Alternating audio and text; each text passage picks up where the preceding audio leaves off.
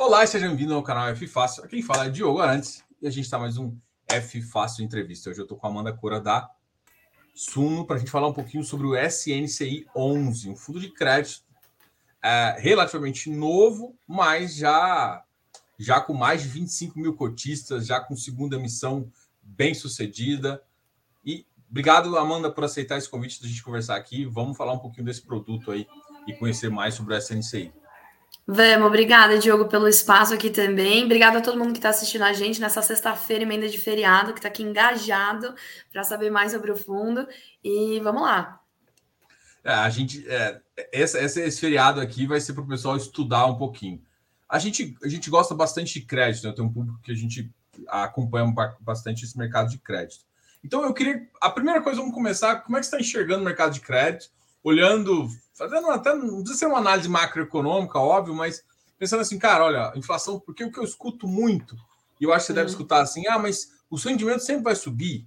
Mas e se a inflação cair daqui a seis meses? Como é que você entende a entrega do produto é, para esse com esse cenário de possível queda de inflação e às vezes o, o, o cenário onde o, a, o CDI pode ficar um tempo um pouco mais alto aí? Essa é uma pergunta que todo mundo me faz, e quando eu respondo, eu falo assim: olha, os rendimentos vão cair, e eu sei que vai cair, e você vai querer que ele caia também, porque se ele não cair, tá tendo um problema muito sério da inflação não tá caindo também, né? Hoje mais de 80% da carteira é atrelada ao IPCA e os rendimentos estão num patamar mais elevado, exatamente porque o IPCA tá mais elevado também, né?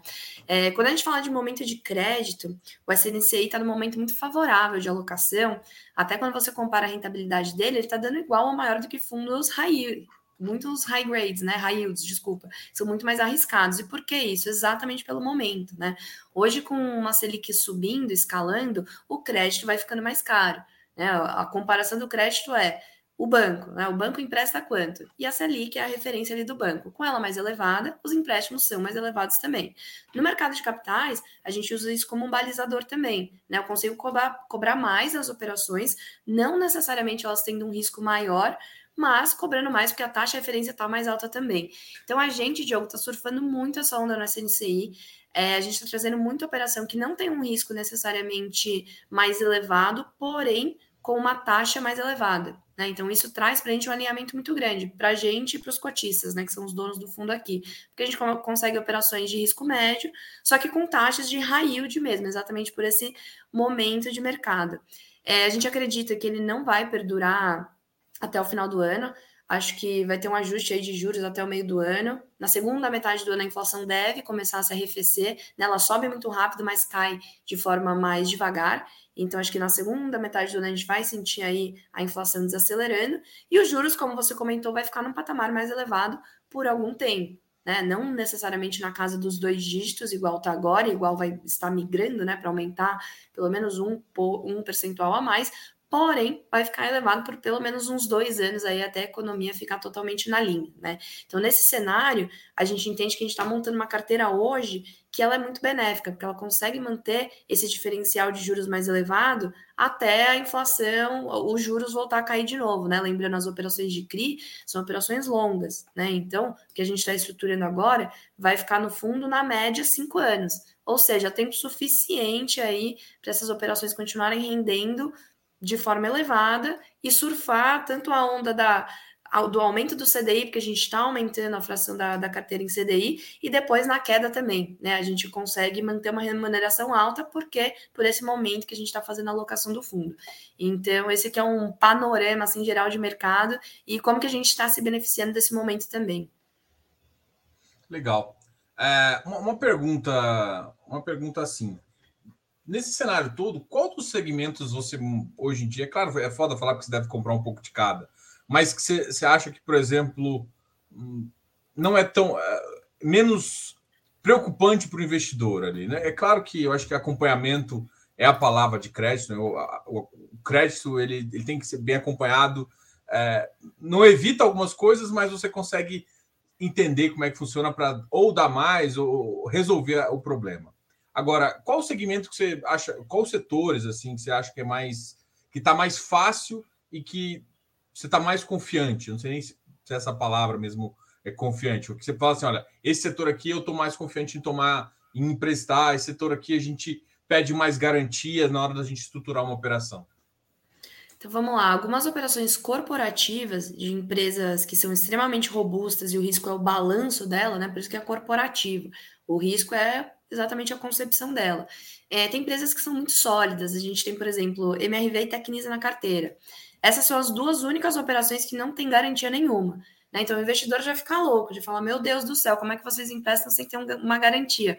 Mas é exatamente porque o risco corporativo dela é tão sólido, né? Tem um endividamento baixo, margens muito boas, resultados ali é, acumulados de estoques já muito bem precificados. Então a gente entende que a dívida que a gente deu no volume é saudável para a empresa, então a gente fica muito tranquilo, né? Inclusive, o acompanhamento dessas empresas é de forma trimestral, que é quando sai o balanço, né? Por elas serem empresas listadas, elas soltam o balanço todo trimestre.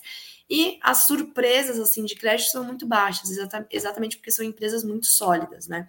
As que mais causam preocupação, e a gente tem bastante na carteira, é por isso que a gente está até melhorando aqui todos os nossos relatórios, a gente está fazendo mais um relatório exatamente por isso, são as pulverizadas, né? Por quê? As pulverizadas têm risco obra, tem risco pessoa física, que é a pessoa final que compra. Então, eu consigo uma taxa maior, porém o risco é maior também. Nesse cenário de aumento de inflação, é, eu tenho que pensar que os devedores finais, que são as pessoas físicas, estão sofrendo em várias pontas, né? Eles vão no supermercado, o supermercado tá caro, tem lá o filho, tem que colocar na escola, comprar material escolar, tá caro também, o combustível tá caríssimo. Então, imagina mais uma prestação num financiamento, né? São essas operações que a gente toma muito cuidado, porque a gente sabe que o lastro, ou seja, quem sustenta a dívida, está numa ponta mais sensível. Então a gente pede mais garantias, mais garantias líquidas, né? Fundo de juros, tem uma operação que a gente estruturou agora que tem seis meses de fundo de juros, exatamente uma de incorporação. É, em Itajaí, uma praça super boa, mas a gente falou: não, vamos colocar muito fundo de juros líquido até que a operação venda bem. Se bater lá alguns triggers, a gente diminui, mas a gente é mega cauteloso. Então, eu vejo esses dois extremos aqui, né, que a gente pode colocar risco muito mais tranquilo, tanto que eu nem peço garantia, e risco que a gente tem que ponderar muito bem, por isso que do excesso, às vezes, né, o incorporador fica bravo com a gente, a gente estrutura do zero, e, pô, tudo isso de garantia, a gente fala, ó, precisa, né, se prova um pouquinho, que a gente vai diminuindo um pouco, né, até a operação ficar mais confortável. Legal, e aqui no relatório vocês colocam esses, esses a nomenclatura que vocês usam no relatório é a CLEAN, né, quando uh, não tem alienação fiduciária, ou algum aval dos sócios, alguma coisa assim. Exato. Outra coisa, você falou muito em estruturação, né? A gente, pô, a gente sabe que quem, quem estrutura bebe água limpa, né? Quem estrutura é, não vai ter problemas que, que, Você controla o seu problema, basicamente é isso. Você, Exato. você desenha ele, né? Você desenha ele. Não é que não vai ter problema, mas você está desenhado. Então, quando você monitora, você fazendo. Como é que, eu, como é que funciona aí na Suno é, é, essa questão de originação e estruturação? É que assim, eu, eu você sabe também, e a gente é, dá muito valor em, casas que são que tem esse aspecto de originação e estruturação forte dentro, né? Com times robustos. Por quê? Porque é, normalmente essas casas conseguem ter pipelines rápidos, maiores uhum. e, e, conseguem acompanhar bem esse, essas operações de crédito. Como é que funciona com vocês? Então, muitas vezes, até quando a gente fala da SNCI e o pessoal fala, pô, é um fundo ainda muito novo, ainda tem que se provar, a gente fala, é verdade. É, porém, o fundo, você tem que olhar quem está por trás dele, né? Quem que está gerindo esse negócio para ver se as pessoas entendem, têm experiência ou não. A gente tem aqui, eu trabalhei em securitizadora, é, inclusive foi meu primeiro emprego, fui estagiária, fui analista júnior, fui analista sênior lá, tive todo um time. Então, eu aprendi muito na securitizadora. E na securitizadora, o que, que uma securitizadora faz? CRI, unicamente CRI, CRA também, né? É, a minha securitizadora que eu trabalhei em específico, a minha, que eu era funcionária, a gente fazia só CRI, CRI, CRI, CRI, CRI. Então, Diogo, eu comecei a pavimentar um canal muito grande de originação. A gente tem parceiros hoje aqui na Suno, que são pessoas que eu conheço de anos atrás, que eu já trabalhei lá atrás na securitizadora, que a gente já trocou um contato, que foi uma experiência boa, então até hoje a gente conversa. E são pessoas estruturadores, é, intermediadores, né, que trazem um monte de operação para a gente, uma esteirinha de operação muito forte. O Vitor, que é o gestor aqui da Asset como um todo, foi gestor do Becri no Banestes, né? Ele tocou lá não só o Becri, mas uma carteira gigantesca ali de crédito, de alocação, e lá ele fazia muita originação primária também. Então a gente juntou aqui, né, toda a experiência do Vitor de mercado, que ele já conhecia muitos players, muitos intermediários, e a minha experiência também de crédito muito forte, e construímos um canal aqui muito bem pavimentado de originação primária, tá? Hoje, se a gente pega o pipeline do follow-on, é, e todo o aqui que a gente está trabalhando, a maior parte é originação primária, que a gente pega lá do zero, que a gente faz reunião com o incorporador, que a gente vai costurando junto toda a operação, e igual você falou, traz um alinhamento enorme, e a gente gosta muito disso, né? Porque o conforto fica muito maior. Essa operação que eu falei para você, que são seis PMTs de fundo de juros, é muito difícil você achar uma, uma operação pulverizada, né? Que o risco é, são devedores, pessoas físicas, com tudo isso de juros. Procurem aí, vocês vão ver o que eu estou falando. Normalmente é três, a, a média é três. A gente desenha é diferente e a gente passa essa tranquilidade para o incorporador, né? Olha, eu estou alinhado com você, você tem que estar tá comigo. Se a sua operação chegar num nível de conforto muito alto, diminuir o LTV, você começar a vender no metro quadrado maior, a gente vai aliviando esse fundo de juros para você. Então, assim, a gente gosta muito é, dessa estratégia de fazer originação primária, acho que é um alinhamento muito maior. E a gente trouxe demais isso do nosso histórico, da nossa experiência mesmo de mercado. Eu e o Vitor, principalmente, o time aqui já está super qualificado em crédito, os meninos revisam minuta, termo de securitização, que são coisas muito técnicas, muito juridiqueza, que todos aprenderam muito bem. Então, assim, eu estou muito confortável que a gente treinou um time e tem aqui uma esteirinha muito forte dessas operações primárias. Vocês vão ver cada vez mais na carteira da CNCI. Ah, isso é legal, né? Eu acho que essa, essa visão de que de, de como montar, de como estruturar. É, eu, eu queria puxar algumas, algumas visões estratégicas, por exemplo. Pô, vamos falar desse CRI aqui. O que, que você, por exemplo, é, tem esse CRI Vimo, né? Que é, é. Eu tenho recebido muita pergunta. O Vimo, uhum. é, o IMO, não sei, eu normalmente falo Vimo. É, é o de home equity. É o IMO, né? é home equity, IMO, isso. É. Esse de home equity é uma coisa que eu tenho recebido cada vez mais perguntas, né? Porque algumas pessoas, eu acho que tinha alguma, alguns. Tem uma carga negativa que veio de algumas operações antigas, né? Isso, uhum. isso é natural. Então, quando vê CRI disso, é, começa a assustar, né? E, na verdade, a estrutura desses, desses, desse tipo de operação agora está muito mais confortável, inclusive com subordinação tomada pelo próprio time lá, pelo menos é, a, a, estrutura que eu tinha olhado era essa. Pode falar um uhum. pouquinho dessa estrutura, a gente conversar um pouquinho sobre algumas outras operações. Claro, então vamos lá. O, o CRIUIMO, a gente recebe bastante perguntas e dúvidas dele também, né?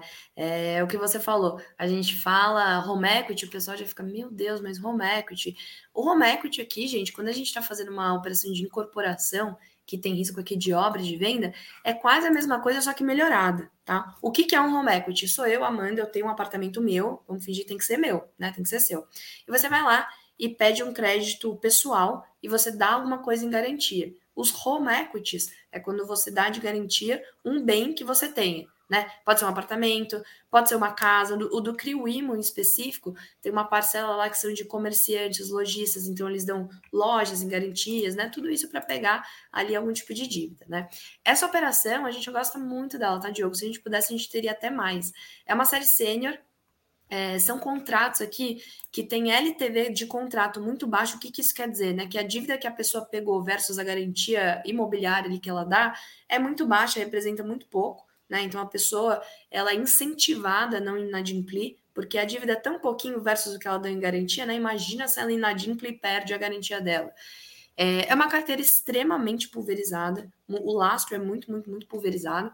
E a gente tem aqui um LTV dessa operação de 30%, porque tem uma série júnior ainda embaixo dela, né? Então ela é muito confortável, ela é muito adimplente, representa 4% aqui do nosso PL, e de fato é uma operação que a gente gosta muito, tá? A gente até já analisou aqui uma outra série sênior que veio há pouco no mercado, mas veio com uma taxa menor. A nossa IPCA mais 7 veio uma que era acho que IPCA mais 6, se não me engano. E a gente falou, ah, não, né? No IPCA mais 6 a gente não quer, no IPCA mais 7 a gente gostou. É um rating A2, é um rating muito, muito, muito alto, principalmente pelo LTV, né, que ela tem. E, assim, é, é, um risco muito melhor do que todas de incorporação, tá? Ela é muito mais redondinha do que todos os outros riscos de incorporação aí da carteira.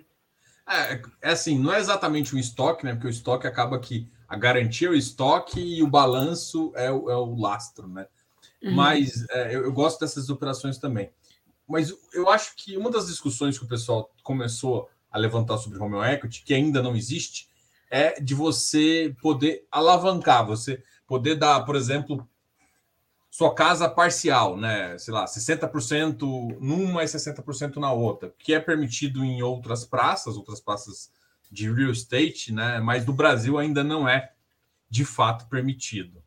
É, como é que você acha isso? Isso, isso é uma pergunta para o fundo, né? Mas como, como pessoa que olha crédito, o que, que você acha que, por exemplo, uh, qual, qual seria seu voto ali na CVM? Se a gente pode fazer isso? Isso ajudaria mais? Funciona? De, isso aumenta o risco de mercado ou não, se for bem controlado? Como é que você enxerga essa, essa outra visão?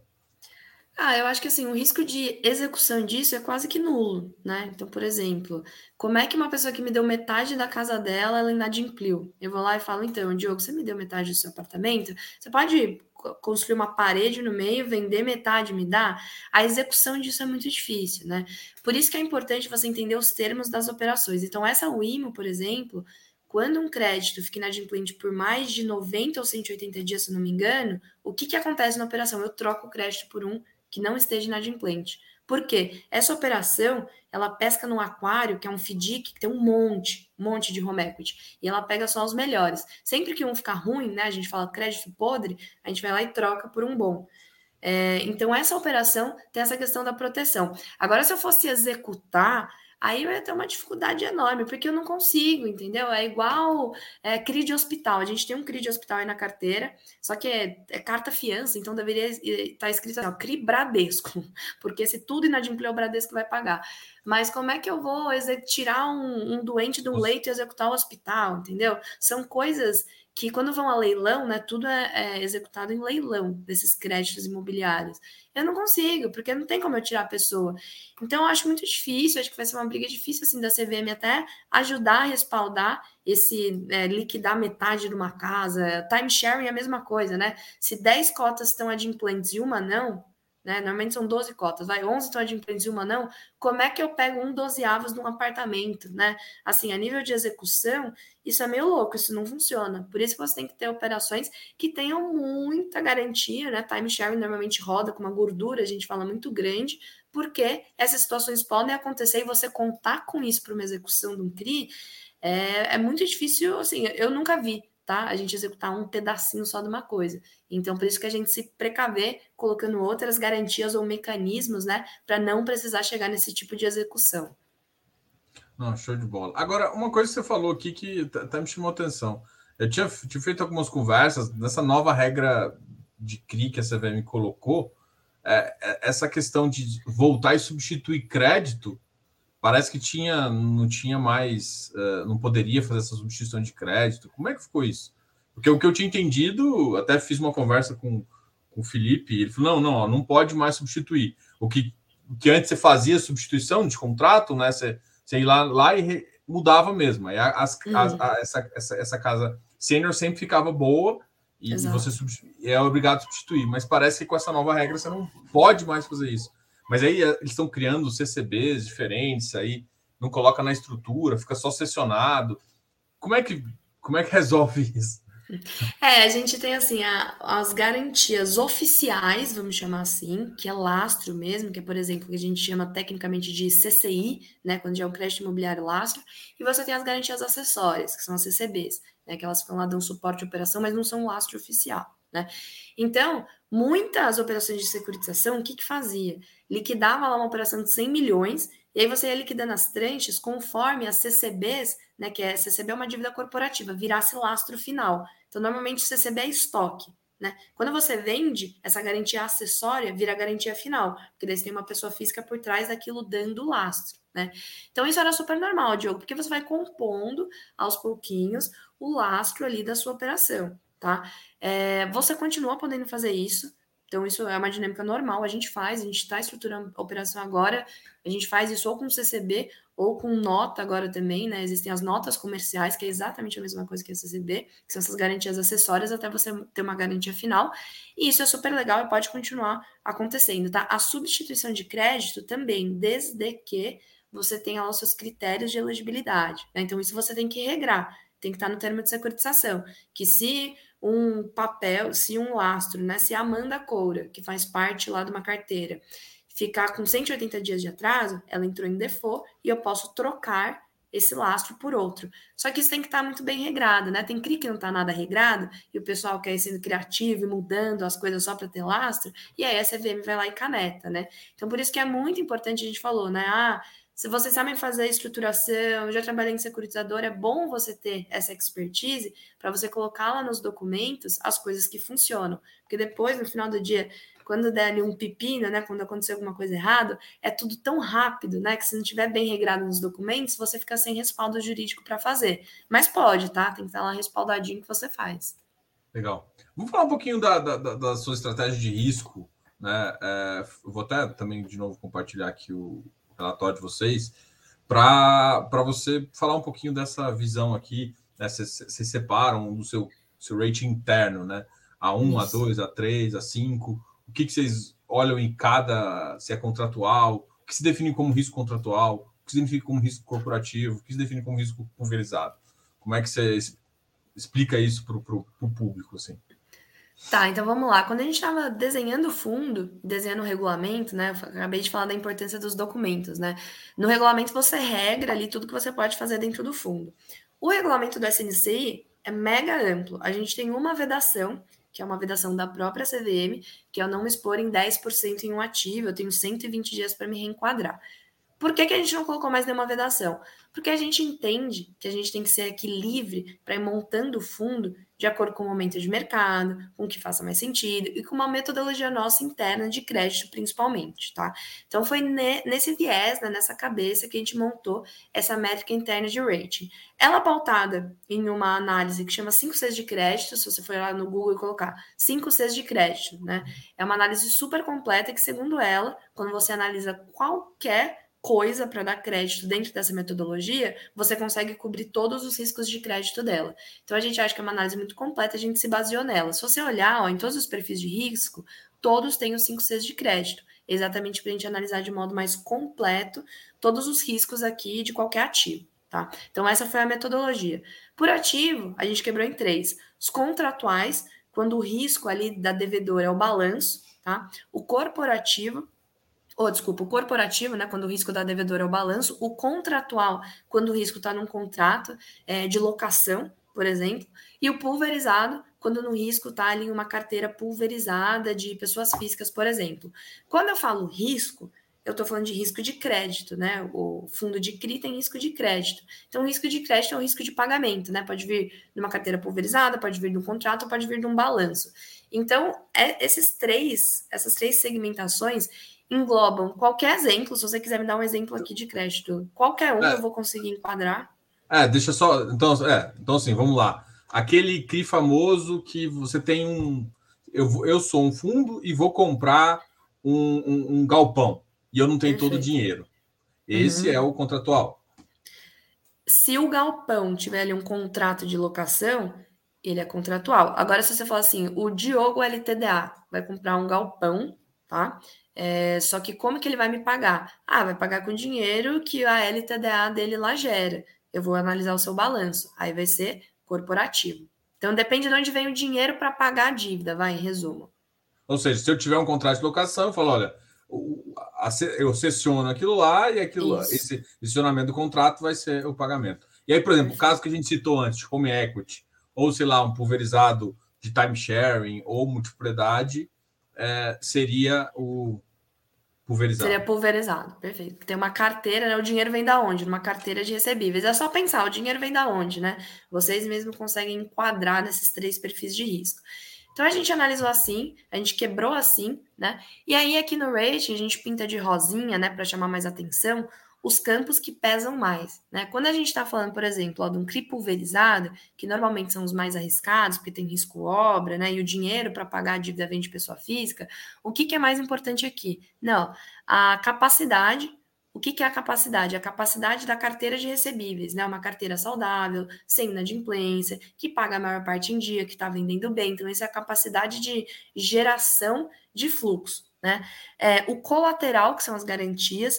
Então, às vezes, a gente empresta para uma incorporação a dívida versus a garantia representa quanto, né? Que é o famoso LTV. Isso é o colateral. Ah, é só isso? Não. Tem o fundo de liquidez, tem o fundo de reserva, é, tem os avais, né? Então, todas as garantias, obras, fundo de obras. Você acredita tem operação de incorporação que não tem fundo de obra? Aí, como é que eu sei que meu dinheiro está indo para construir? Né? É bizarro, mas é uma garantia. Então, tudo isso pesa no colateral, tá? E a condição isso é super importante poucas pessoas olham. É a condição onde aquele empreendimento ali está sendo colocado. Né? Então, por exemplo, se eu fizer um time sharing, é, sei lá, na minha cidade natal, que é Piracicaba, vai funcionar? Putz, até que vai, porque em volta de Piracicaba tem várias instâncias turísticas, né? É uma cidade que tem um apelo das pessoas irem visitar final de semana, beleza. Agora, se eu fizer Olha em Brasília. Sou Piracicabana, adoro, gente.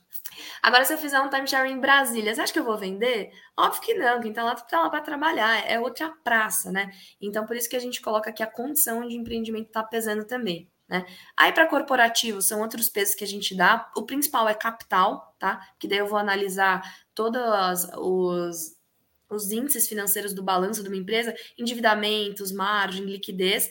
É, e o do contratual pesa muito também o colateral, tá? Porque são as garantias dadas e a capacidade, que é a dívida versus o aluguel ali todo mês, tá? Então esse é o racional aqui, de forma bem resumida, do nosso rating. Legal, por exemplo, no, no, no corporativo você colocou capital, capital e capacidade. Uhum. Nesses, quando você estrutura a operação, por exemplo, da SMRV, não sei nem se foi realmente vocês ou, ou se convidaram para entrar, mas é, vocês colocam covenants, é, faz sentido ter covenants assim? Ou seja, se, se o nível de endividamento começa a subir, eu posso executar a dívida antes uh, de, de fazer, né? E, e, o acompanhamento dessas desse corporativo, a maioria das pessoas, é, como essas, essas, empresas têm balanço, a maioria público, é, uhum. é, só, só sai de três em três meses, né? Isso. Então, a análise de crédito fica de três em três meses mesmo? Como é que é a diferença? Por exemplo, um pulverizado, eu trato ele é, na minha carteira, eu reavalio ele mensalmente. Um contratual, eu reavalio de quanto em quanto tempo. E o corporativo, de quanto em quanto tempo. Tá, então os pulverizados e os contratuais, que tem um fluxo mensal, a gente todo mês está analisando, né? Se tem qualquer problema de não pagamento, a gente está vendo ali no dia a dia. O corporativo é o que você comentou, ou é trimestral ou é semestral. Quando eu faço com uma empresa que não é listada, ela faz um recorte semestral e anual ter um risco maior, por isso que tem que ter mais garantias, né? É, Para as corporativas, por exemplo, a MRV e Tecnisa, a gente comprou pronto, estava lá prontinho no balanço, uma de um banco, outra acho que de um outro fundo. A gente comprou, trouxe para dentro de casa. Elas não têm garantia nenhuma, porém elas têm covenants, né? Que é exatamente isso que o Diogo comentou. O que, que são covenants? São condições do balanço delas, que tem que se manter em determinado nível. Então, por exemplo, as duas têm de endividamento e de liquidez, atrelada a estoque e tudo. É, e se esses covenants estourarem, você pode executar antes essa dívida. Né? A empresa não vai querer isso, então ela vai manter ali o balanço dela saudável. É, de novo, as duas únicas que a gente tem, que não tem garantia nenhuma além dos covenants, são MRV e Tecnisa. As duas têm aí no detalhamento de crédito. Se você olhar, os números são muito redondinhos, são muito bons. Então, assim, a gente fica muito confortável em ter essas duas na carteira, tá? É, e, por exemplo, essas. A, a visão de vocês. É, é porque, assim, em relação à taxa média da sua carteira, são bem abaixo. Vocês esperam, tipo, fazer ganho de capital nelas? É uma visão estratégica de vocês também, de pensar, falar, olha, vou fazer um ganho de capital, diminuir, é, aumenta o risco às vezes, né? Porque você está saindo de uma coisa uhum. com uma garantia boa, é, com, com, com, um bom número de crédito para uma. Como é que vocês pensam é, nessas operações que têm umas taxas menores do que o usual da carteira de vocês? Claro, então acho que assim, primeiro a gente tem que lembrar que o SNCI é um fundo de risco médio, né? Não dá para você esperar só operações yields aqui com taxas elevadas, porque isso não é nem o propósito do fundo. Né? Quando a gente comprou a MRV, e a MRV a gente comprou muito, né? A maior posição do fundo, muita gente questionou, falou: nossa, maior posição num papel que tem uma taxa tão espremida, a taxa dela é mais baixa mesmo. E Tecnisa também. Né? A Tecnisa é uma taxa boa, tá? Quando a gente comprou, porque a inflação está estourada, né? Então elas acabam ficando menos rentáveis. É, a gente colocou por dois motivos, tá, Diogo? Um, para calibrar o portfólio. Então, para a gente ser de fato um fundo de risco médio, se eu talvez tirasse essas duas operações, eu fosse um fundo muito mais high yield. A gente não quer isso, a gente quer que o risco da carteira seja muito bem ponderado. Esse é o primeiro motivo. Segundo motivo, elas são operações muito líquidas. Se você olhar em balanços de outros fundos, ou até em carteira de pessoa física mesmo, você vai ver que elas são muito presentes. Então a gente tem ela como estratégia de liquidez. Né? Se eu preciso colocar numa dinheiro. operação e eu não tenho dinheiro, eu vou lá e vendo. MRV a gente já fez isso um mês, é muito fácil de vender. Eu não, eu vendo na curva, Agora, a MRV, tive uma época que vender na curva é, dava prejuízo, né? Porque estressou muito a, a, a, NTNB. Então, a gente manteve ela na carteira, sem problema nenhum, uma operação ótima. Agora já voltou até ágil e pessoa física gosta, porque é um risco muito redondinho. Então, quando você vende para Wealth, assim, eles adoram essas operações. Então, a gente tem por essas duas estratégias, calibrar a carteira e ser um pedacinho de liquidez ali para quando a gente precisar. Não vou deixar no caixa, né? Eu deixo em operações que são mega líquidas e redondinhas. Legal. Uma, uma, uma, coisa que você comentou, né? Olhando para os segmentos que vocês uh, atuam, é, você gosta de multiplicidade, timeshare e outra. Você falou que como o seu, seu, seu regulamento é bem amplo, você uhum. enxerga, por exemplo, permuta financeira é, como risco? Você toparia um risco de permuta financeira dentro desse fundo? É, é uma mais estruturada, né? É uma permuta que é porque alguma tem permutas que tem uma cara, inclusive tem fundos que já estão fazendo isso, né? Que tem uma cara muito de é, operação de crédito, mas é Exato. é claro que tem um risco um pouquinho maior, né? Não está empacotada num, numa, num CRI, não tem todo aquele registro todo. Faz sentido é, esse tipo de operação e, e também sobre as outras operações que eu perguntei.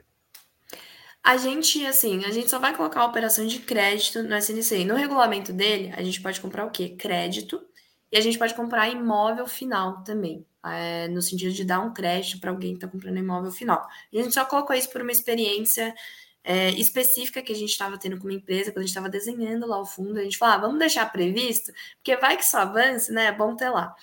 É, então, a nossa pegada mesmo é dívida final. Se eu estiver fazendo uma permuta que ela tem cara de dívida, né? Aquela toda trajadinha de dívida, a gente até pode fazer, mas vai aumentar a nossa pegada, porque deu um risco, é muito diferente, né? Um risco de um permutante. Esses fundos, tem muito fundo de CRI, igual você falou, que vão ficando fundos híbridos, né? Que quando você analisa a carteira, é até difícil você comparar, por exemplo, um TIGAR, que é um fundo já muito mais híbrido, tem desenvolvimento e tem dívida dentro dele, do, com o SNCI.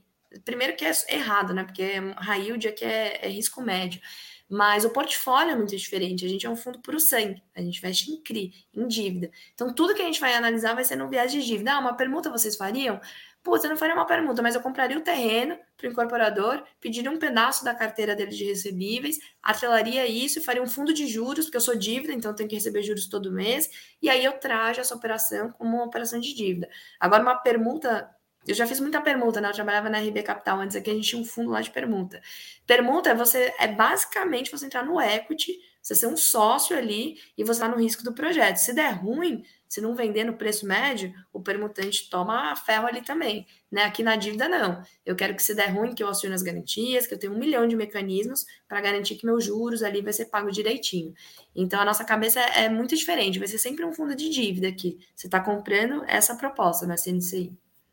E sobre as outras multiplicidades, time sharing, tem alguma algum de crédito que vocês falam assim, não, isso uh, não para o SNCI? Né, tanto que a gente tem tudo, né? A gente tem duas multipropriedades, uma que é a Gramado e outra que é a Solar. Inclusive, a gente tem a Júnior da Solar, só quase nada do fundo, acho que 300 mil, mas tem. É, eu fiz muito já operação de timeshare tem muito preconceito e tem que ter mesmo, porque o risco, aquilo ali é uma coisa louca, né? Inadimplência sobe muito rápido, distrato. Como é uma venda de sentimento e a pessoa tem ali o tempo dela de distratar, tem mês que vende pra caramba, no mês seguinte todo mundo distratou. Então, assim, essas operações você tem que ter um cuidado especial com as garantias, com a praça, principalmente, ver se o produto cabe, né? Olímpia mesmo é uma praça que já está muito saturada. A gente tem um pedacinho de uma operação lá, mas que foi uma das primeiras a ser lançada. Se você falasse, Amanda, você financiaria hoje um resort em Olímpia? Eu ia falar, gente, mas cabe um resort lá, porque tem tanto, né, ainda em construção, entregando. Então, você tem que entender do risco para você se expor a ele. Entendendo do risco, Diogo, a gente se expõe, tá? A gente não tem nenhum tipo de assim, não, não vou investir se eu olhar um segmento. Tanto que a gente tem hospitalar, a gente tem timeshare, a gente tem cooperativa, a gente tem geração distribuída, e a gente gosta, tá? A gente acha que traz uma diversificação muito importante para o investidor. Então, é, essa é uma das operações que eu queria comentar também, que é essa de operação, é, geração distribuída. É, é uhum. é uma parte de infra ali que vocês colocam na carteira. É, primeiro começa assim, fala um pouco como é que essa operação é desenhada, né? Ela é desenhada como um CRI, não como uma debente, não como uma coisa, porque você, tem, você recebe um, um, aluguel, como se fosse assim, as empresas pagam um aluguel daquele lugar, elas... Exato, é, direito um de superfície. Isso. Vou te explicar, a gente tem na carteira, por exemplo, uma que chama GS Solto, é era para estar no relatório desse mês, mas foi um problema da dona Cetip, que esqueceu de cadastrar um ativo. Então, a gente investiu primeiro de abril em uma outra, que já vai estar no próximo relatório. E a gente está com mais duas em estruturação aqui, que são de geração de energia, tá? GD, geração distribuída de energia.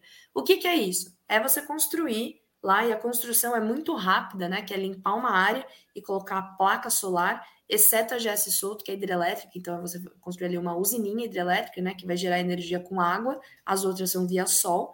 E o que, que o fundo faz? O fundo faz uma dívida, certo? Com a empresa que está lá desenvolvendo o projeto, como se fosse uma incorporadora, se a gente comparasse né, com o um prédio. E como que o CRI se paga?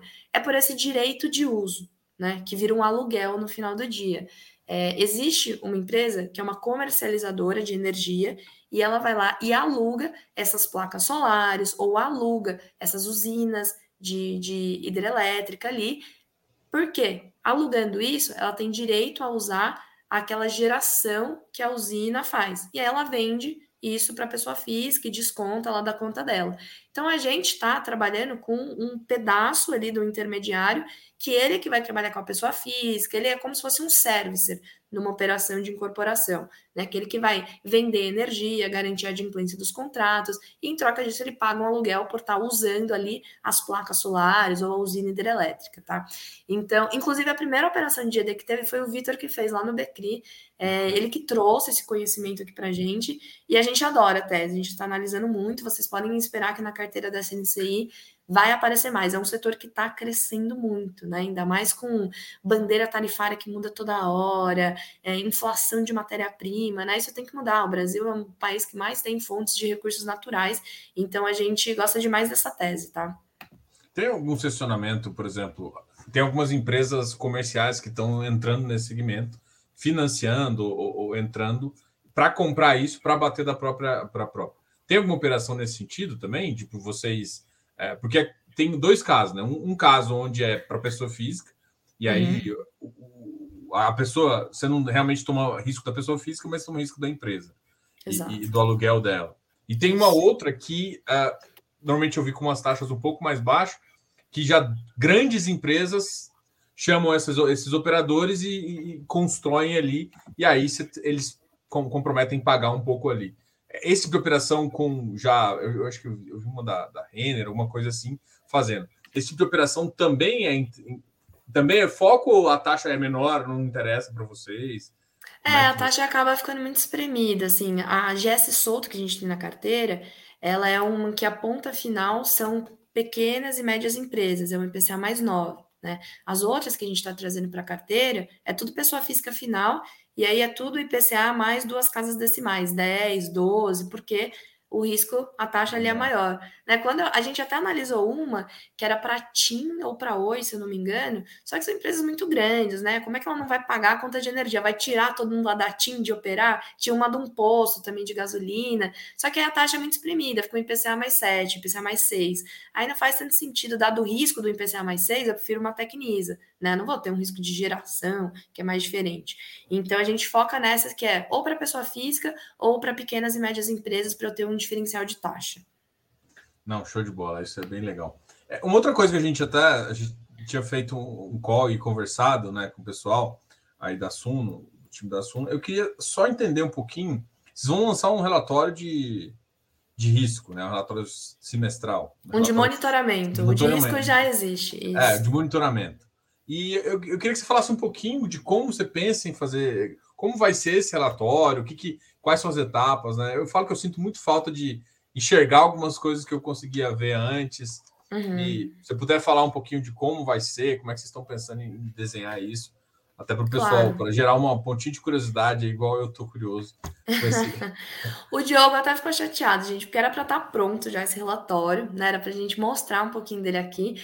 Mas esse relatório é um relatório que depende de um monte de prestador de serviço. CRI, para quem não conhece no detalhe, tem securitizadora, tem agente fiduciário, tem servicer, tem medidor de obra. Então, assim, a gente fica um pouco vendido no sentido de consolidar todas as informações. Em tese, todo mundo deveria mandar para a gente nos dias direitinho, mas estou até puxando a orelha aqui de todos os prestadores de serviço que estão assistindo a live, porque atrasa, né? Mas semana que vem já deve estar em pé. E o que, que vai ter nesse relatório, tá? Nesse relatório, todos os ativos, os CRIs, que têm risco de obra, performance, né, de entregar alguma coisa, e ou risco de carteira de venda, a gente vai trazer mensalmente como que está a evolução das obras, como que está a evolução da carteira, como que estão os covenants da operação, ah, tem que todo mês ter uma relação de 110% de recebimento ou de saldo devedor. A gente vai contar um pouquinho, assim, um resuminho de como que está a evolução da carteira. Tem obra que atrasa.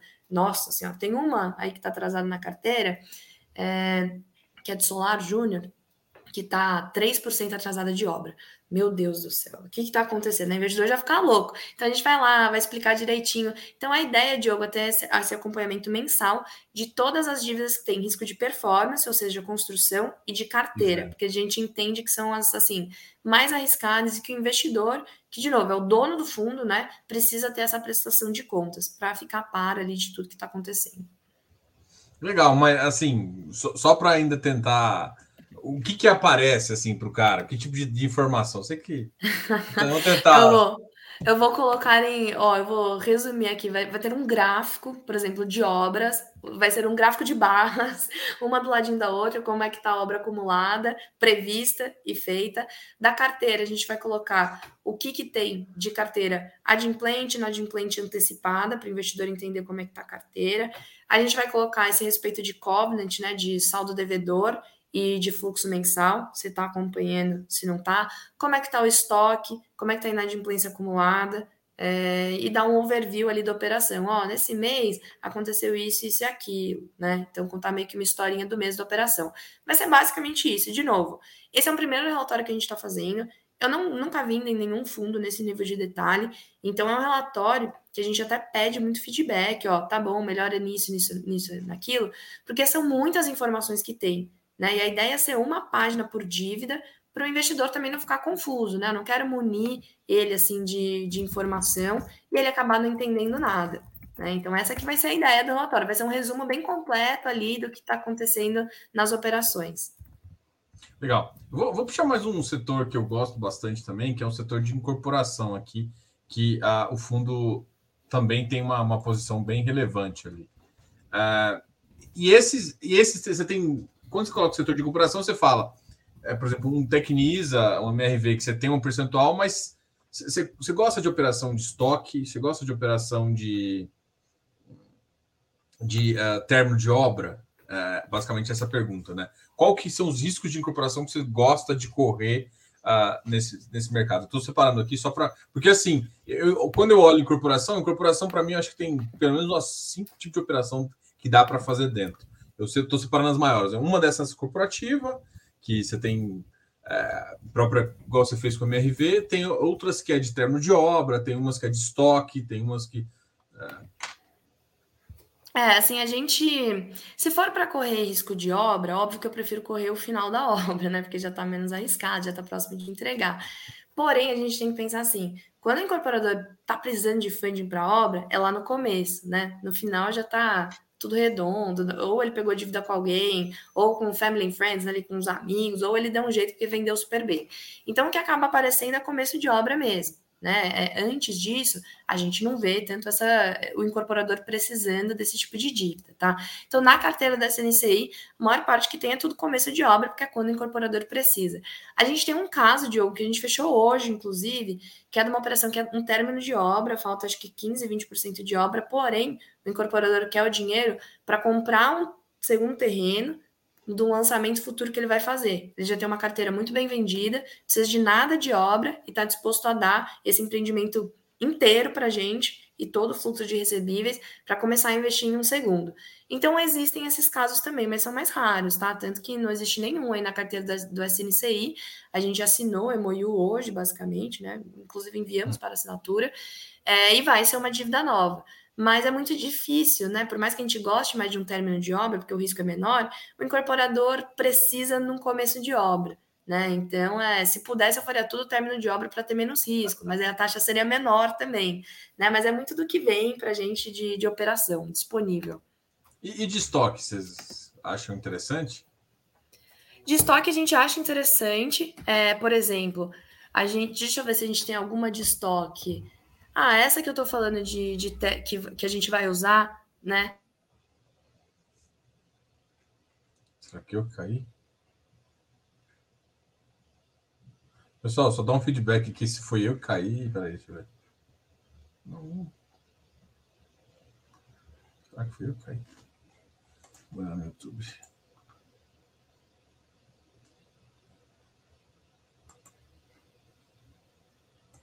Acho que a Amanda caiu.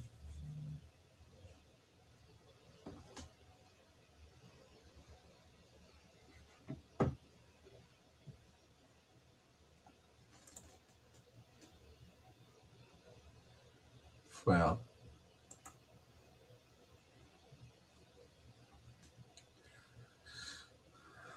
Só um minutinho.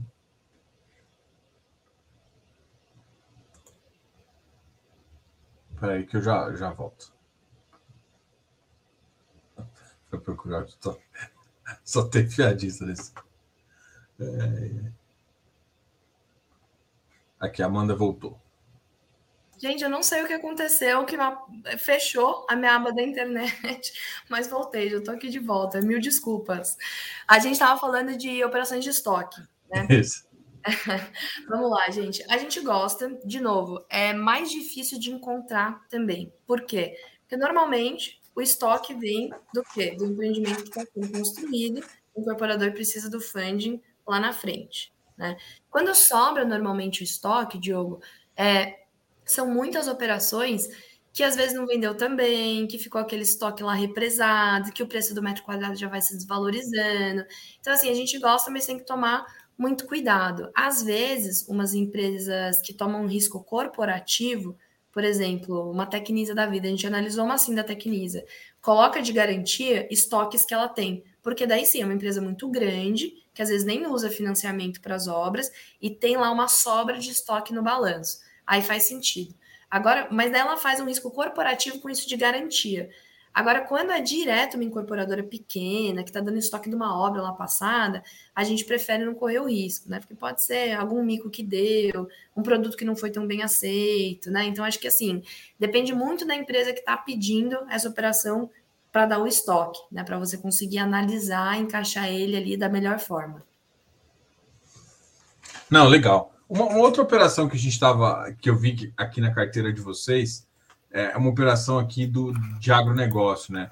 Que basicamente eu acho que não é bem agronegócio, é mais pro lado de. Uh... A Primato. Isso. Ah, tá bom. É, a Primata é uma operação de cooperativa. Primeiro, a gente gosta muito do setor do agronegócio, inclusive a gente vai ter um fundo agro muito em breve, então a gente está muito próximo desse segmento. E as cooperativas são empresas que acionam muito o mercado de capitais. Né? As cooperativas nada mais são do que um monte de empresas que viram cooperadas, né, que meio que se colaboram para conseguir vender um produto, criar linhas ali de safras juntas, né? Então elas se juntam para ter condições melhores de tanto crédito, tanto de ofertar produto, e tem algumas muito grandes hoje no mercado, né?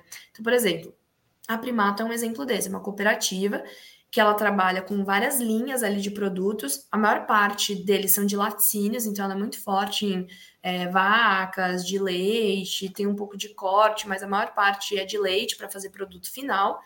E aí ela vende esses produtos em supermercados de marca própria. Então, a Primato é uma empresa que tem um monte de mercado de marca própria para vender o produto dela e das suas cooperadas, além de indústrias também. Tem uma empresa com um balanço muito redondinho, tá? Tem ali, a gente pegou de lastro dessa operação, supermercados dela. O lastro ia ser, o LTV ia ser até menor, tá? A gente ia colocar é, as fábricas. Mais fábrica eu não consigo tomar, gente. Prestem atenção. Toda a dívida que tem fábrica, que é ativo operacional, se a empresa entra em RJ, sabe o que acontece? Nada. Nada. Porque. Exato, porque no plano de RJ vai estar que ela tem que usar os ativos operacionais dela. Então, tinham duas fábricas, a gente tirou, a gente falou, ah, não vamos maquiar, né, né? Ficar travando isso, tira. E tem acho que de três ou cinco, três ou quatro supermercados, todos no sul do Brasil, Supermercado, sim, supermercado de esquina, grande, para tirar a primata e colocar qualquer outra marca ali, é super rápido, né? É, então, essa operação de agro que a gente tem aí, primato, na carteira. A gente gosta bastante, tá, dela. É um LTV muito redondinho, é uma operação aí corporativa, né, no balanço da primato, que é um balanço super redondo. Ela tem umas investidas, umas empresas muito grandes que investem nela. Então, deixa a gente bastante confortável. A gente analisa outras, tá, de cooperativa e outras do segmento agro, tem chegado tanto para a gente que a gente falou, putz, vamos até fazer um fundo aqui do agronegócio para começar a dar os carimbos certos. Então, vai ter no futuro, a gente está desenhando, vai ficar um produto bem bacana. É, e por enquanto, tá, o que a gente tem na carteira é primata. Lá, o Felipe falou que até já foi lá em Santa Catarina, Rio Grande do Sul, deve ter visto algum supermercado primata. Eu não conheço, porque eu sou aqui do interior de São Paulo, mas a gente sempre vai visitar os ativos e está na lista aqui já para conhecer os supermercados. Legal. Um, um, assunto que eu acho que, é, que, que, eu acho que muita gente também vai, vai questionar vocês é a questão do indexador, né? Uhum. indexador, hoje a maior, a maior parte de vocês está IPCA, e vocês pensam em. Isso é uma visão do gestor, né? Às vezes, ó, vou ficar mais IPCA. Tem alguma métrica que vocês vão se olhar? É, Para agora, né? Nem pensar no futuro, porque a gente nunca sabe como é que vai se portar o mercado. Mas você acha que, olha, eu, se tiver mais operações de CDI, eu topo até 30%, 40%. Como é que você mais ou menos enxerga isso? Então, até você tá aí com o relatório aberto, eu vou falar para você fazer um exercício que é muito legal. É, vai no relatório na aba de alocação. Peraí, vamos, vamos colocar aqui, vou fazer isso na, na frente de todo mundo. Peraí. Vamos fazer juntos. Ó, se a gente pega hoje, a gente tem aí é 16%, né? Que a gente tem CDI. Se você pega ali do lado esquerdo do relatório e vai para um mês anterior, você vai ver que a gente já aumentou em 6% a fatia de CDI, né? Era 10, a gente aumentou com 6. Isso foi no follow-on do fundo, tá? Por quê? A nossa cabeça, como eu bem comentei, o nosso regulamento é mega amplo. Então a gente consegue fazer o que a gente quiser, basicamente, né? Aqui de alocação no fundo. A gente sabe que está tendo uma escalada de juros que tem o objetivo de abaixar a inflação. A maior parte da nossa carteira é inflação. Hoje a gente surfa isso super bem, mas a gente quer surfar a escalada de juros também, certo? Então, a gente já está trabalhando em operações em CDI para calibrar melhor essa pizza. Esse mês aí a gente liquidou primato, mês passado, né? Desculpa. Esse mês agora de abril, a gente está para liquidar uma operação que é CDI mais 6, é uma incorporação lá em Minas. É muito redonda. Já, essa daí é uma que está com a obra mais de 50%, está muito redondinha, porque demorou muito a estruturação. É, e a gente busca outras operações com lastro em CDI também, né, com indexador. Qual que é a dificuldade, Diogo? O lastro imobiliário, né? Quando eu vou lastrear num contrato de locação ou em uma carteira pulverizada, que está lá devendo para o incorporador, a, a maioria do lastro é corrigido a IPCA né, que é ali o indicador de inflação mais fiel. O IGPM é muito amplo, né, pega muito de matéria-prima, de dólar, então, né, o IGPM estourou no passado. Então, não é bom para corrigir contratos. E ainda está pressionado, né? Pressionado demais. A gente tem duas operações, uma operação IGPM e vem fluxo demais dela, assim, né, fluxo financeiro, porque o IGPM está muito elevado. Mas, assim, todas as operações imobiliárias, elas são muito casadas com o lastro, né? exceto as corporativas, que aí você pode ser criativo e tentar puxar um CDIzão ali. Mas a maioria é atrelada ao lastro, que é IPCA, e as empresas que pegam corporativo, lembrando, para uma empresa pegar um CRI corporativo sem garantia, ela tem que necessariamente estar inserida no mercado imobiliário né? Senão eu não consigo enquadrar, fazer um CRI para ela. E aí ela vai preferir fazer uma operação em PCA mais também, porque tem mais a ver com o business dela. Então a gente tenta, mas é difícil, viu, Diogo? A gente nunca quer trazer um risco desnecessário. Eu não vou descasar, né? Fazer uma operação CDI mais para uma carteira que me paga IPCA mais, né? Assim, acho que não fica confortável. Engraçado, assim, eu via na carteira antigamente, em vários uh, mercados mercado de, de, de IFI, Via muita operação CDI mais 100, 105, 106, 98% desses, corpo, desses corporativos, né? Aí, uhum. eu acho que de uns dois anos, três anos para cá, depois da crise, eu acho que, que, que, o CDI também afundou. Não se vê mais, só se vê IPCA. Eu achei que partes era que ninguém preferia, todo mundo preferia. Mas uh, antes, quando, até, até quando o cara ia, via no mercado, ele soltava uma, uma tranche CDI, CDI 105%, CDI não sei o quê, e uma uhum. outra tranche IPCA mais 4, IPCA na época, isso estou falando um tempinho atrás, IPCA mais 4 hoje ninguém nem olha. Mas isso era para mim era mais comum. Agora eu não, eu não agora essas operações corporativas de CDI está cada vez quase impossível. Porque teoricamente, quando você, quando você olha para os caras, quando eles vão tomar a dívida, Uhum. A maioria toma dívida ali com, com, com, os bancos, né? Essa FNH que acaba ficando um prefixado atrelado um pouco a um CDI. Então, eles também não. Eu vejo que eles conseguem tomar parte em CDI também. Você não acha? É, assim? eu acho. Quando é corporativo, eu acho que é o mais fácil de você ter lá o CDI, exatamente por outras dívidas que eles tomam. É, o que, que, eu acho que aconteceu? Eu concordo com você. Depois que o CDI caiu né, para 2%, ninguém mais quem dava dívida não queria isso como, indexa, como indexador. Né? CDI era 2, IPCA era 4. Então, assim, ah, vou indexar o IPCA. Então, a gente via o CDI sendo desusado né, no mercado de capitais muito porque ele começou a ter uma derrocada, né? Percentual de CDI, então, a gente não vê mais, não existe mais 108% de CDI, exatamente por essa volatilidade de índice, né? Eu prefiro ter um juros pré-fixado e mais um indexador do que ficar vendido ali no índice, né? Numa volatilidade do índice. Então, eu entendo que foi muito pela essa derrocada aí do CDI que deu, né? Água abaixo. Agora que ele tá voltando, a gente vê muito mais, a gente vê muito mais operação CDI mais, até sendo apresentada para a gente. A gente está analisando uma corporativa para colocar na carteira, que é um CDI mais 4 também de uma empresa que só tomava IPCA corporativo. Então, acho que vem muito do movimento de mercado também, do que o, né, o, o quem está dando crédito está disposto a dar. É, porque assim, eu, eu olhando do, do, lado financeiro, para mim faz muito sentido eu, eu, eu atrelar todas as minhas dívidas a um índice só, eu ficaria preocupado. Até para ver o meu mix de dívidas, eu falei, pô, eu tenho que tomar alguma coisa em CDI também. Uma coisa é, imagina falou, só, IGPM ferrou, né? O é, cara é, não, perdido. IGPM é meio complicado agora. Não, e tem gente que tomou algumas operações, acho que tem carteira ainda, é, de crédito atual que, que, que, a pessoa tomou, assim, comprou com o CRI, né? O CRI acabou financiando ela para comprar a casa com carteira IGPM. Esses daí estão sofrendo.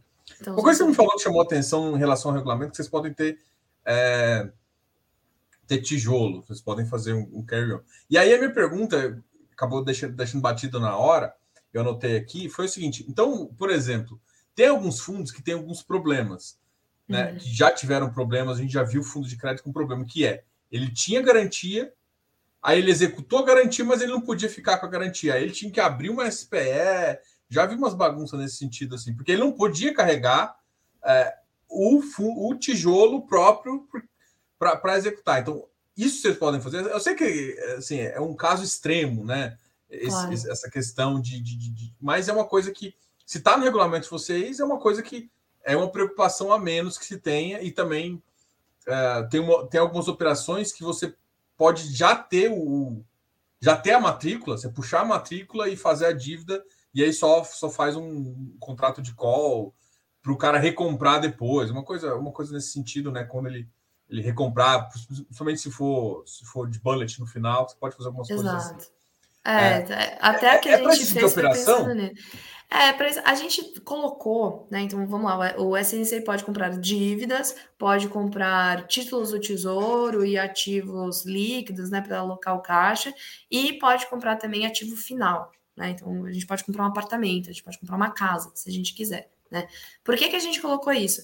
Exatamente porque a gente, quando a gente desenhou o fundo, a gente estava, junto com uma outra empresa, desenvolvendo uma tese que a gente gosta muito também, que é muito essa tese do home equity. Hoje a gente investe via um CRI, que é o IMO, porém, existe um mercado gigante para home equity, principalmente na hora do repasse das chaves, né, das incorporadoras. Tem um monte de gente que não consegue fazer repasse bancário, porque, por exemplo, ah, eu recebo um salário baixo, mas eu sou um médico. Né? Quando eu faço uma cirurgia, eu recebo uma bolada, né? Ou eu sou o Diogo aqui do FIFAS, recebo um, recebo um salário mais baixo, mas meu bônus anual, gente, que eu mesmo me dou aqui do meu canal é gigantesco, né? Mas o banco não olha isso, o banco olha seu olerite, né? Então existe uma população super reprimida aí, que não tem acesso a crédito, para fazer essa parte de home equity. Então foi pensando nisso, tá? Nessa, nessas dívidas de home equity, fazendo direto para a pessoa física, como se fosse daí um aluguel que a pessoa pagaria para o fundo, que é quitando essa dívida, até ela pagar aluguel, ali é como se fosse um financiamento com o banco mesmo da pessoa física, né? Até ela quitar de vez o imóvel dela. Então foi pensando exatamente nisso. É, o fundo imobiliário pode carregar carrega, o imóvel, né? você carrega. Tipo assim, quem é dono da matrícula é o fundo. Você é. Sou eu. Em qualquer cenário de default, o que que acontece? Ele vai para leilão. E tem muita gente que não sabe disso, mas no leilão, se a minha dívida é um IPCA mais 7, por exemplo, que tem que me pagar, o preço que vai no leilão para mim é até para mim fundo, né? É até o IPCA mais 7. O resto disso não, não tenho direito eu, volta para a pessoa. Então é para honrar exatamente ali a taxa, a dívida. Por isso que não dá para você fingir que você tem uma garantia, ah, tem uma garantia real, né? Coloca lá um IPCA mais 20. No leilão não vai chegar nunca a isso, né? Leilão é aquele preço de custo quase. Ninguém vai nem no primeiro, só vai no segundo, que é, é basicamente os custos totais é a dívida total que você tem que pagar, mais todos os custos de advogado. Exato. Não, só os custos de advogado no taxímetro lá já fica gigantesco. então, é uma tese assim, a gente deixou ali disponível, mas a gente não fez ainda. Porque, de novo, é um risco direto pessoa física. É, se e quando a gente fizer, vai ser um pouquinho para ir testando, 200 mil, 300 mil, para ver se faz sentido. Mas já deixamos lá previsto, porque mudar regulamento é um filme de terror, né? Então, melhor já ter lá desenhadinho. É, vocês, vocês desenharam o seu fundo para ficar grande, né? Porque eu, esse é o tipo de operação que fica, quer dizer, cada vez que você, você tem uma diversificação maior com um fundo maior, você começa uhum. a ter que ser mais criativo em relação ao que você vai botar dentro do fundo, né? Então você Exato. deixa um regulamento maior, e aí você está com um bilhão, dois bilhões, pô, tomar 100 milhões de, em equity ali vai Não ter um nada, carrego né? interessante e aí fica até para até ficar mais fácil executar, alguma coisa assim também. E você vai precisar ser mais criativo, né? Quanto maior o fundo para conseguir pegar algumas coisas. Não, e sabe que, Diogo, a gente é. Os gestores são muito próximos entre si, né? Eu tenho alguns gestores que eu conheço aqui de longa data, lá de quando eu trabalhei em securitizadora, que tem fundo de CRI, e a gente troca muita ideia de mercado, de dívida, e muitos falam: olha, foi um erro ter feito um regulamento tão quadradinho, que não consegue por nada, é, tem uma super de operação. Então, nossa cabeça é ter um regulamento amplo, porém um time aqui mega disciplinado para colocar as coisas que fazem sentido e sempre trazendo novidade, diversificando risco, surfando ano de PCA, de CDI na carteira, né? Então, essa é a nossa cabeça. Nosso regulamento é amplo, mas a gente é muito diligente, tem processos aqui para estar tá sempre alinhado com o investidor e com o que a gente quer que o SNC entregue. E, de novo, ele é para ser um fundo muito grande mesmo. A gente fez um primeiro passo de crescimento, a gente quer ser um fundo bem representativo na indústria, né? Então, estamos aqui trabalhando pipe, enfim, todas essas originações primárias, exatamente para pensando nesse crescimento do fundo. Não, legal demais. É, eu vou, assim, já está com uma hora de live, eu acho que eu vou deixar você descansar, todo mundo, pessoal aí. A gente deu até uma audiência Não, pô, bem melhor do que eu esperava. Mas antes eu queria que você falasse, assim, um pouquinho, é, assim, ó, como é que vocês pensam, ah, Diogo, é, para uma próxima emissão, como é que você, como é que vocês desenharam a estratégia final, assim, sabe? Pra gente, a gente falou bastante do fundo. Eu estou muito curioso com o seu relatório, eu confesso. Mas a gente vai ter outras lives onde a gente vai ficar falando só desse relatório eu gosto muito de, de monitoramento, gosto muito uh, dessas visões assim. É, e fa faz um resumo um pouquinho de, dessa visão sua uh, e também do, de como vocês pensam. Eu acho que pensar em crescer uh, atualmente, né? Vocês batem na tecla aí é, de, de, taxas mais baixas, é uma é uma bandeira que vocês levantaram, né? Sim. A gente avalia que é interessante para o mercado cada vez que se pensa, acabou se estimulando no mercado outros, outras gestoras também fazendo algumas coisas diferentes, assumindo custo, e, e isso faz, isso é, é um benefício que o mercado pode tentar coletar, né? Então, como é que vocês pensam essa, essa sua visão crescimento, suas taxas e o seu compromisso ali com o seu cotista?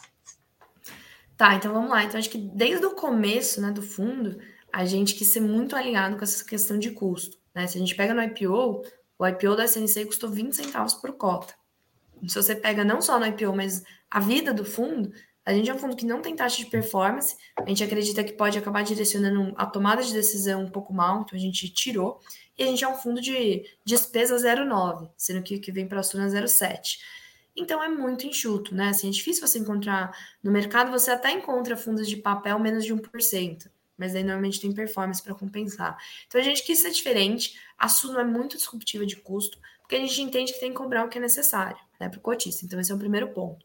Nos crescimentos, até pensando no cotista, a gente sempre vai crescer fazendo oferta para quem é cotista. Né? Então, vão ser ofertas restritas, a gente não vai poder ficar falando quando a gente for crescer, e vai ser sempre para beneficiar o cotista, porque daí a gente não dilui, a gente não fica abrindo, né? Para quem não confiou no fundo até então entrar só numa emissão, num preço diferenciado.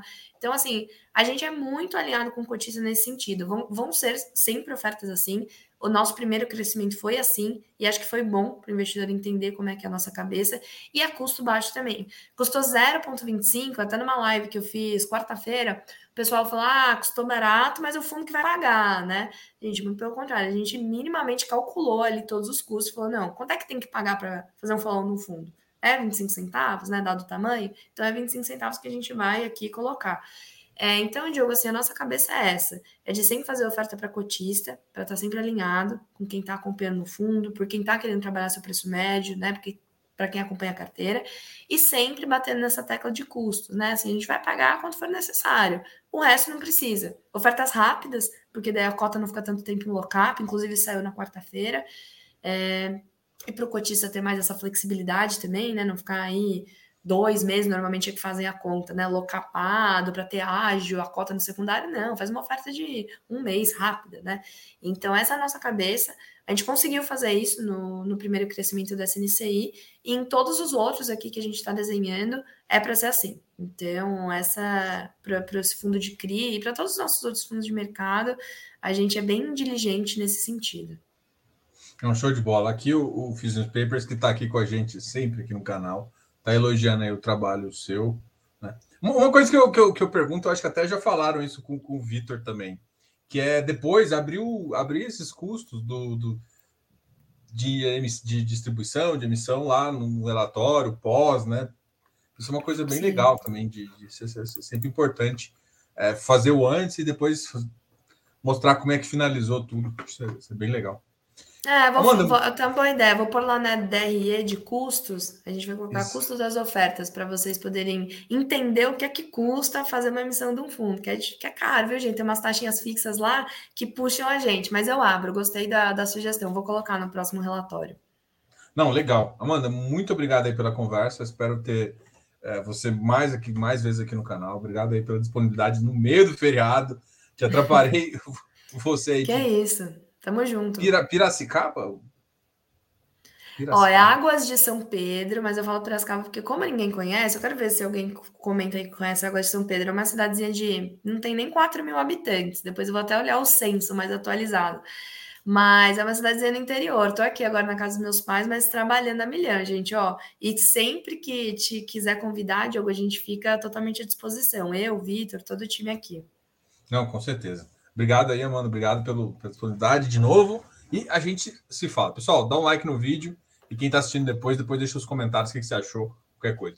Eu deixo aqui uh, na descrição do vídeo o relatório, o site do relatório. Então você pode clicar aqui embaixo e as redes sociais da Suno também para você, se você quiser falar com o pessoal da Suno Asset, você acha aqui embaixo também. Obrigado, pessoal. Até mais. Tchau, tchau. Até a próxima. Valeu, gente. Boa noite.